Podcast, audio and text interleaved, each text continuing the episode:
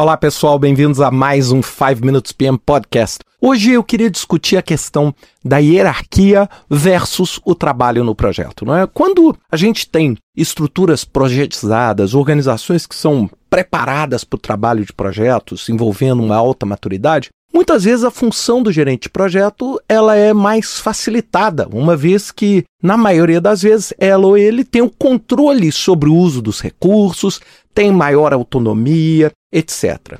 Mas e quando isso não é verdade? Não é? E quando muitas vezes o gerente de projeto precisa lidar com atritos com relação a essa hierarquia funcional?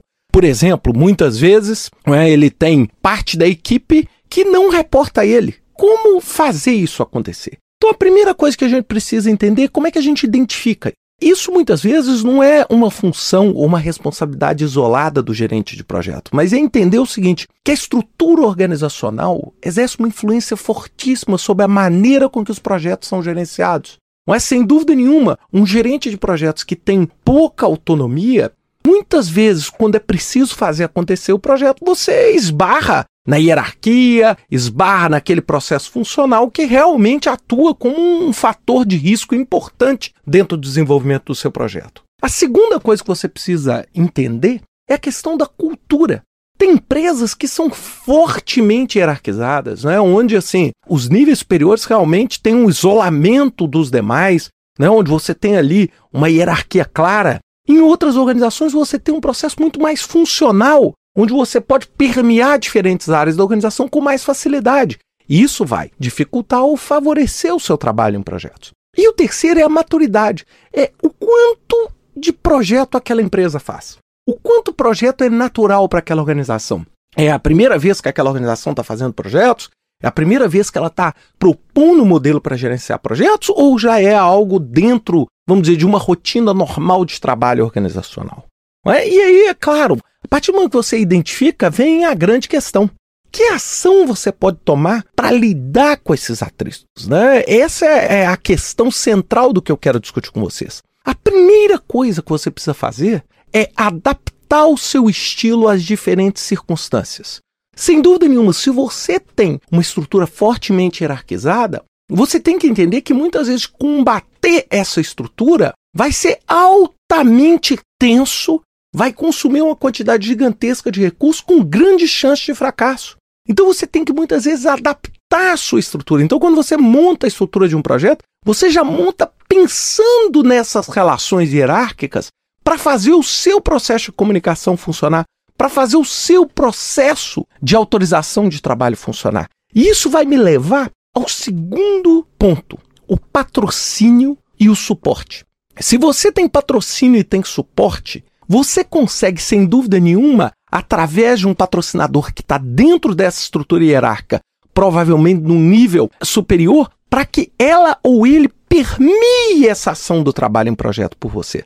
Então é, é, como assim, se você tivesse um irmão mais velho que pudesse te proteger dentro daquelas circunstâncias e daquelas condições que você está tendo em função dessa hierarquia. E é claro, quando eu falo de suporte e patrocínio, eu estou falando de suporte e patrocínio real. Não é, não é simplesmente um patrocínio escrito num pedaço de papel, mas sim um patrocínio efetivo, alguém que tenha a capacidade, o poder e o interesse em fazer com que o seu projeto ande. Se você não tem esse patrocínio, sem dúvida nenhuma, você tem que ter uma estratégia muito mais tímida e tem que entender que isso indiretamente vai ter um custo e um impacto no trabalho do projeto. Isso é natural. Você não consegue evitar. Então você, ao planejar o seu projeto, tem que planejar dentro de condições um pouco mais conservadoras, porque você já sabe que esses atritos vão existir. É? E o terceiro e último ponto é o estilo de poder. É? Eu já gravei há muito tempo atrás um podcast sobre poder, mas é você entender que um dos poderes talvez mais visíveis é o poder da hierarquia, né? o poder de ser o chefe, etc. Mas esse não é o único poder. Você pode criar outras bases de poder baseado na sua experiência, na sua relevância organizacional, independente de que posto hierárquico você ocupa. E o melhor exemplo que eu posso dar para vocês é igual de um pai com filho. Vocês notaram que o pai com filho, quando o filho é pequeno, ele fala o quê? Que tipo de poder que ele exerce? É o poder coercivo, não é?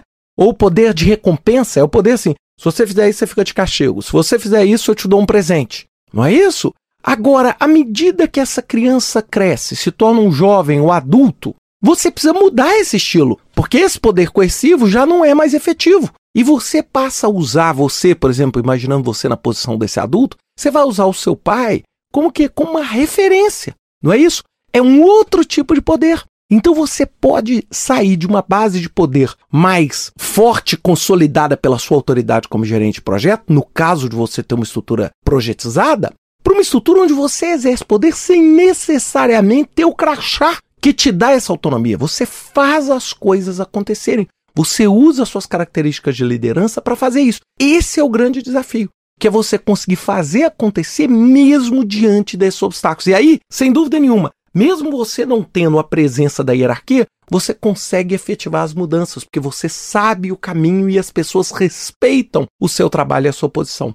Então, sem dúvida nenhuma, isso contribui de uma maneira decisiva para você lidar com esses atritos. Eu acho que isso é a mensagem que você tem que levar para essa semana quando você estiver pensando no seu projeto. Um grande abraço para vocês. Até semana que vem com mais um 5 Minutes PM Podcast.